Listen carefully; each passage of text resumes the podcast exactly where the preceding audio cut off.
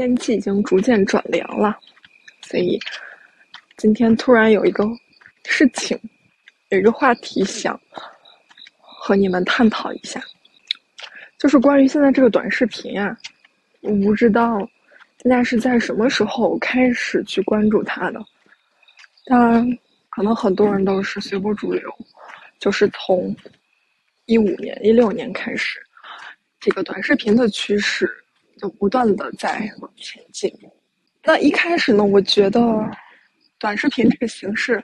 就是非常新颖的，它可以在最短的时间内传播信息量非常大的信息，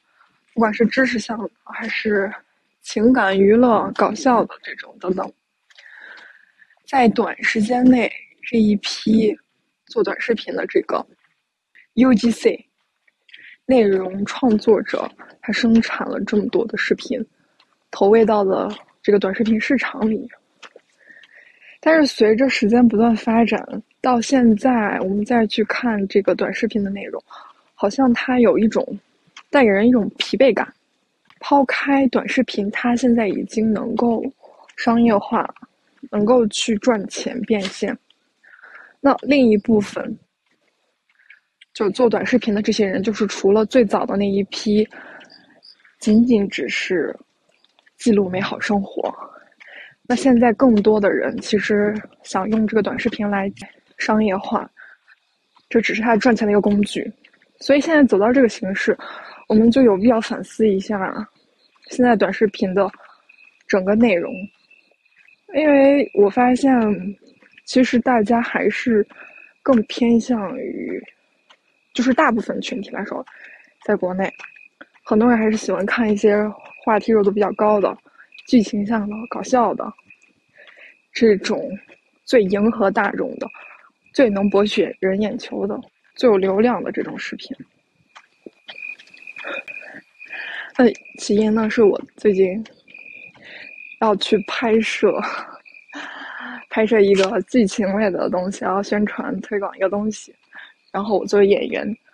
那他们在做这个脚本的时候，其实也参考了很多市面上的现在爆火的一些剧情。但我看过去之后啊，觉得都非常的庸俗，可以用这么两个字来概括：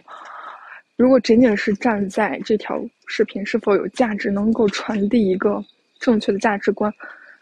能够给人们洗眼睛的这种，那我觉得它是有。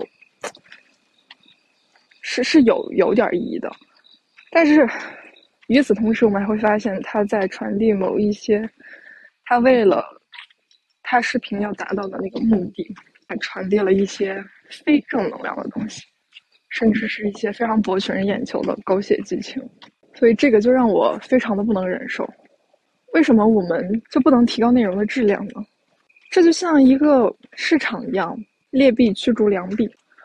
如果说市场上的内容足够好，大家都觉得这是一个趋势，用好的内容来所谓的投喂人们、投喂群众，比起一个非常低劣的内容来投喂人们，那种的效果会更好，并且能够让我们的整个社会的氛围、整个内容市场的环境会相对来说更和谐融洽一些，还是向善的。但是现在似乎并没有看到。所以这就让人很头疼，这个现状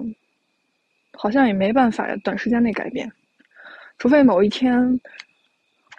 这个短视频机制或者说相关的政策法规对某一方面内容大有限制，甚至说完全取消这一形式这一类型的内容，那么到时候就是短视频内容行业的大洗牌的时候，就像我们现在去看一些。经典的作品，为什么以前的那些电影、书籍能够一直传递下来？世世代代的人他都可以不断的去翻阅，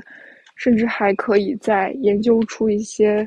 新的东西，将以前旧的经典和现代相结合，每一次可能都会有一些不同的发现和新的视角。那这些传递下来的东西可以让我们去研究，我觉得。包括现在我们产出的这一大批所谓的劣质内容，它将来也是我们可以进行去研究的一个案例和范本，但是我不希望它能够长久的存在。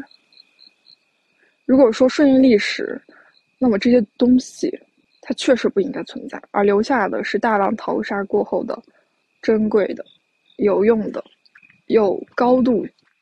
有非常密集的信息，可重复利用的，能够启迪人们的、有智慧的这些东西。关于这个短视频呢，最早我接触到的是微博上的 Papi 酱，是他开启了整个短视频的一个，可以说他将短视频引入了另一个新的时代。一开始我发现他在微博上的那些话题，虽然他的拍摄制作显得有那么一些粗糙，但是重点是他的内容。因为这些一个一个内容引起了大家的共鸣思考，而且都是非常贴合年轻人的那些最时髦的话题，比如说过年见亲戚、催婚见长辈，还有在工作中遇到的同事、朋友、老板等等的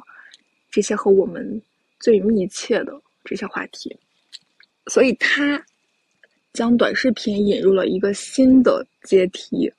一个新的时代，那在接下来的时间内，这些短视频如开始喷涌，开始涌现，形成了众多的 MCN 机构。当然，这个 MCN 机构也是从国外引进来的。我们中国一开始没有这种模式，好像就是 Papi 酱，他的那个公司，他是最早做做了一个 MCN 机构。接下来呢，就是这个 MCN 机构，它可以签。众多的博主去进行帮他推广，然后你去博主去生产内容，这样去造势。那如果说你的这个 MCN 机构，你的核心理念就是说我要创造一些有价值的，我发掘一些有新意的、可以保证质量的、有传播价值的这些博主，我去帮他进行推广，这是一个好事情。但是与此同时呢，这个市场里也会出现一些博人眼球的。甚至还有很多被封杀的，因为它不符合主流，不符合这种核心价值观。还有就是争先恐后涌入这个市场来，想要分一杯羹的，分瓜分这个蛋糕的一部分急功近利者。当然，最后能够留下来的，可能就是少部分的头部的那几个。而且，关于短视频呢？虽然我们每天都在刷，这样子不断的去刷，一开始我们是很振奋，是很沉迷，忘了时间，一个小时、两个小时、三个小时，但是现在，我能拿起去看它的时间已经非常少了。可能我们城市人或者说一二线城市的这部分群体，他有意识去对抗这种时间上的侵蚀，但是更严重的。是在三四线城市、三四五线城市，甚至这些老年人、辍学的青年群体、辍学的这种青少年，他们对这个的投入会更加大，而且没有一个人能够引领、引导他们，尤其是老年人、中年人，他们刷这个的时间会比我们长非常非常多，这也是很可怕的一个事情。再加上他们在。短视频上投入了巨大的时间，一方面，他们成了被割的韭菜，还有被骗的对象，以及想要去在网上进行购买的这种行为，买买买回来了非常劣质的商品，而且还不不自知，这也是被骗的一种方式。除此之外呢，还有最严重的一个问题是。短视频对他们的思维方式的侵蚀，老年人、中老年人这些人，他们喜欢看什么家长里短、婆媳斗争等等的这些内容。我是说大部分一些非常庸俗的剧情，甚至他的那个观念都非常的守旧、因循守旧，很可怕那种思维。因为他，因为你现在是肯定是看不到，因为你不是他的受众群体，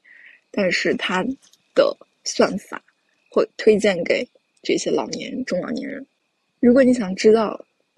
他们每天都接触的是什么样的信息，你你只需要去找到一个中年大妈大爷的手机，去看他看到的那些信息、视频，可能会颠覆你的观念。这是普遍现象，在我身边就有很多这样子的大爷大妈。我们知道，改变一个人的思想是很难的，永远也不要指望着去纠正，或者是去改变老年人的这种固有的想法。除了那些比较通融的，呃，有愿意独独独立思考的这种智者，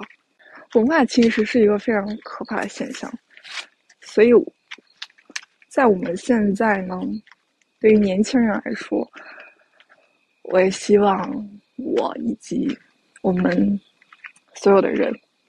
听到这条的你，能够一直坚定自己的想法。坚定做出更好、更优质的内容，不随波逐流。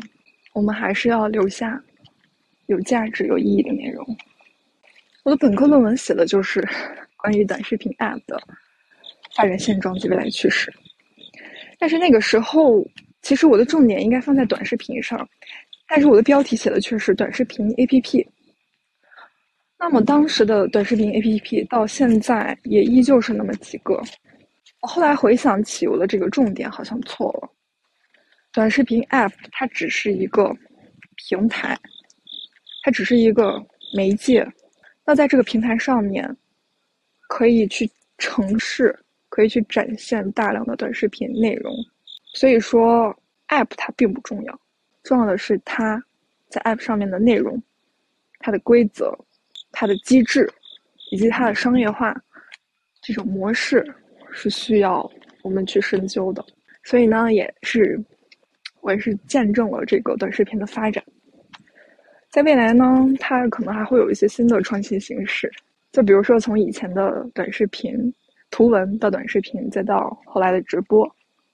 现在直播还依旧非常的火热，当然短视频也很火热了。那在未来呢，我觉得可能还是会有一些变化，但是这个。新的形式介入是什么时候？是通过什么样的形式？会传递什么样的内容？现在我可能还不太确定，也许这还需要很很长的时间。有可能是会有一些非常高的技术门槛，VR 还有 AR 做一些活动，然后有更加震撼的视觉体验以及听觉、触觉等等的体验。但是由此也能联想到，在未来。像这种高科技领域，这种需要有技术含量的这种形式，对对于我们每个人的整体素质以及他的学识都有更高的要求。那关于短视频呢，我还是会一直去观望下去的，一直去深入研究它。我也会通过不同的形式、不同的媒介形式来去传递我要表达的内容。那我们下期再见。